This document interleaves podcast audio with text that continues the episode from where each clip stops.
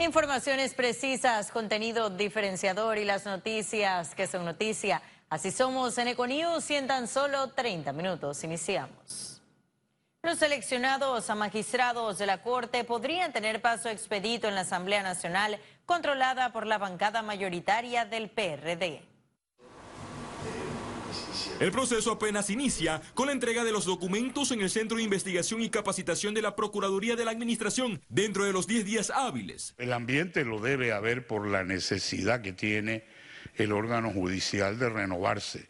Yo creo que es inaudito que un magistrado como el magistrado Mejía ya se le haya vencido su periodo hace tanto tiempo y simplemente por razones políticas o politiqueras no haya llegado su reemplazo. Si son dos en el área penal, deben ser eh, penalistas calificados con ejecutoria profesional, trayectoria en el campo. El Pacto Estado por la Justicia, a través de pruebas psicométricas, hará las recomendaciones para el reemplazo de Jerónimo Mejía, Abel Zamorano y Harry Díaz. Escoger los mejores magistrados que ofrezca eh, que ofrezcan la posibilidad de asegurar una justicia expedita, equilibrada, centrada, que está faltando actualmente en la Administración de Justicia. Cortizo, para esta primera ronda de designaciones en su quinquenio, deberá incluir tres magistraturas suplentes. Entre los requisitos para ser magistrado de la Corte está tener mínimo 35 años de edad y haber cumplido 10 años ejerciendo la profesión de abogado, ya sea en el Ministerio Público, órgano judicial, el Tribunal Electoral o en la Defensoría del Pueblo. Félix Antonio Chávez, Econius. Y la Comisión de Gobierno aprobó la creación de dos subcomisiones para evaluar los proyectos de ley de legítima defensa y el levantamiento a la veda de armas.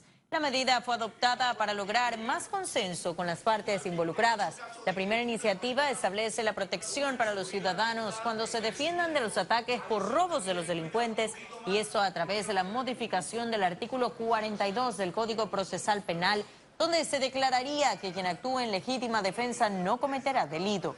Por otro lado, analizarán en un periodo de 30 días el proyecto de ley que levantaría la prohibición de importación de armas de fuego con vigencia de un año.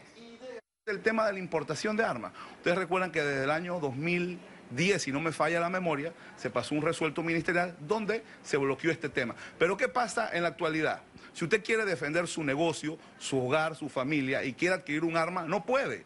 Pero sin embargo, los maleantes, los malhechores van al mercado negro, adquieren estas armas y pueden perpetuar sus fechorías a diario. Así que me parece que las reglas de juego son injustas para la ciudadanía panameña. Una subcomisión de la Asamblea Nacional evaluará el proyecto que buscará modificar la compra de medicamentos en medio de una crisis por desabastecimiento.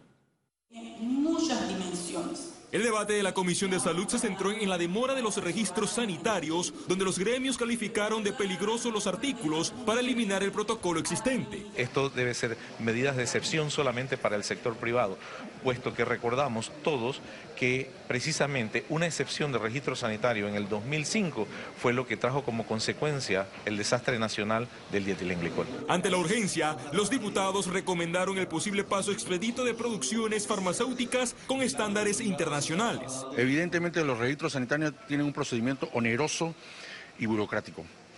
Evidentemente necesitamos automatizar los procesos de tal forma de que haya registro online, de que las situaciones por conducto del retiro de lotes de aduana, de medicamentos sea online. De ninguna manera estamos procurando eh, tener un problema con la industria nacional. Nosotros confiamos que la industria nacional puede tener esos altos estándares a través de las documentaciones que se le pueden suministrar por estas agencias de alto estándar. El proyecto de ley incluye la creación del Observatorio Nacional de Medicamentos como asesor del Ministerio de Salud. Félix Antonio Chávez, Econius. Y este martes fue aprobado en Consejo de Gabinete la designación de los nuevos miembros de la Junta Directiva de la Autoridad del Canal de Panamá. Florentino Cortizo anunció a Nicolás González Revilla Paredes y Enrique Sánchez Salmón como nuevos directores de la ACP. González Revilla es licenciado en Magíster en Administración de Empresas, es vicepresidente general de Medcom, fue gerente general de Cableonda y es directivo de la Fundación Movimiento Nueva Generación y Sumarse. Sánchez Salmón es ingeniero y magíster en Ingeniería Civil, Jubilado en 2014 de la ACP, luego de 38 años de carrera, es tercera generación de trabajadores del canal. González Revilla, Paredes y Sánchez Salmón reemplazan a Nicolás Corcione y José Sosa, a quienes en marzo pasado se les venció el periodo de nueve años por el que fueron designados en la ACP por Ricardo Martinelli. Informe especial. Y tras 44 en el canal de Panamá, 44 años, corrijo, el ingeniero Jorge Luis Quijano se retirará dejando un gran legado importantes retos cumplidos. Nuestra compañera Ciara Morris lo entrevistó y nos preparó un informe especial. Adelante. En diciembre de 1975 inició la travesía de Jorge Luis Quijano por el Canal de Panamá, sin imaginar que se convertiría en figura importante de la historia de esta vía interoceánica. Así que tú no ves el eh, futuro y jamás, en verdad jamás pensé llegar a este puesto.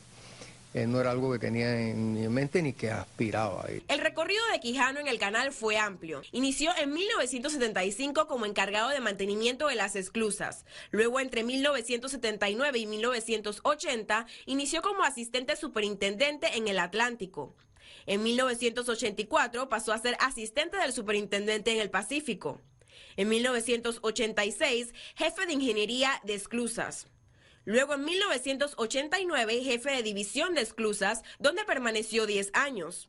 De ahí en 2006 le asignaron la ampliación del canal. Era el vicepresidente de Ingeniería y Administración de Programas.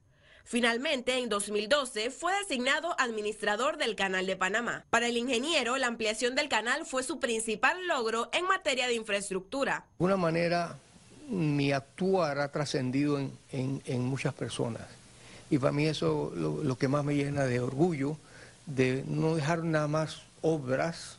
Quijano reconoció que hubo un tema que no pudo resolver. La búsqueda de más agua. Y para ser resuelto en los próximos meses, por lo menos en cuanto, resuelto digo yo, resuelto en cuanto a determinación de qué vamos a hacer. Eh, yo digo que no tenemos más de seis meses para tomar decisiones. Su participación en el canal no culmina con su retiro de la institución. Aseguró que no se desligará.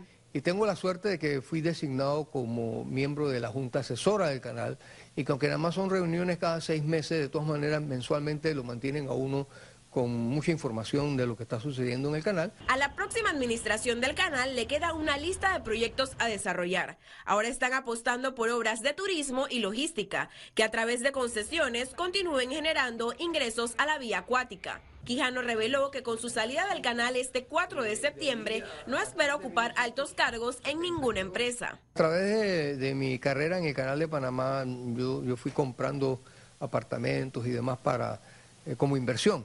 Eh, y, los alquilo y, hay que darle mantenimiento, pero, eh, pero también voy a dedicarle más tiempo a la familia. Como el canal ampliado representa la era de la administración panameña, el ingeniero Quijano decidió construir una fuente, la cual denominó escalones de agua, y simboliza la presencia de panameños en la residencia protocolar del administrador del canal. Están brotando siempre el agua, que es la fuente del negocio del canal, de la vida del canal, y también eh, eh, las cada una, como son tres piezas que son de distintas alturas, representan los tres escalones para llegar a lo que sería el corte culebra para luego bajar del otro lado. Ante los intentos de intromisión de la política en el canal, Quijano indicó que es un problema que se combate en todas las instituciones. Un día como hoy, 3 de septiembre, pero de 2007, iniciaron las labores de ejecución de la ampliación del canal, principal legado a cargo del ingeniero Jorge Luis Quijano.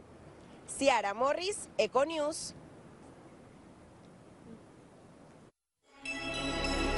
Economía. El Fondo de Promoción Turística de Panamá, PromTour, firmó un convenio de publicidad del destino con Iberia. Promocionar y aumentar la visibilidad de Panamá como destino turístico en el mercado europeo es el propósito del convenio de PromTour con la aerolínea española Iberia. Darnos a conocer a todos los otros eh, ciudadanos eh, europeos, españoles, que Panamá es un destino atractivo, al igual que lo puede ser otros países eh, vecinos muy cercanos y que están siendo muy exitosos atrayendo estos viajeros. Tenemos una inversión compartida por un monto total de 500 mil dólares en donde el Fondo de Promoción Turística invertirá 250 mil e Iberia 250 mil para generar eh, un proyecto de ingreso de visitantes de 20 mil personas adicionales, eh, producto de este esfuerzo de inversión en promoción turística. La aerolínea informó que iniciaron la campaña de promoción y divulgación de paquetes la semana pasada en sus aviones, sitio web y lugares de Europa. Desde buena parte de, bueno, desde buena parte, desde prácticamente toda Europa hacia Panamá, eh, a partir de 450 euros eh, ida y vuelta, eh, bueno, pues es un precio excepcional que yo creo que debe animar pues al turista europeo, al turista español o al turista eh, japonés o chino, donde también tenemos conexiones para que visiten este país. El convenio, que tendrá la duración de un año, incluye el desarrollo de campañas con precios especiales en boletos aéreos, viajes de prensa y relacionamiento con tour operadores en España y resto de Europa. Ciara Morris, Econews. Y ahora sí ha llegado el momento de conocer un resumen de la jornada bursátil de este martes 13 de septiembre. Iniciamos. El Dow Jones cotizó en 26.118,02 puntos, baja en 1.08%. El IBEX 35 se situó en 8.809,20 puntos, un descenso de 0.71%, mientras que la Bolsa de Valores de Panamá cotizó en 451,45 puntos, baja en 0.10%. Ahora veamos en detalle el volumen negociado en la Bolsa de Valores de Panamá.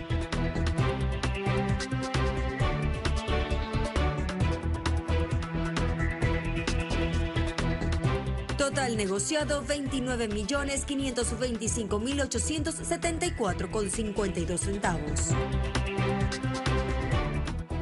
Y en breve estaremos de regreso con las notas internacionales. Pero recuerde, si no tiene oportunidad de vernos en pantalla, puede hacerlo en vivo desde su celular a través de una aplicación destinada a su comodidad. Es Cable on the Go, solo descárguela y listo.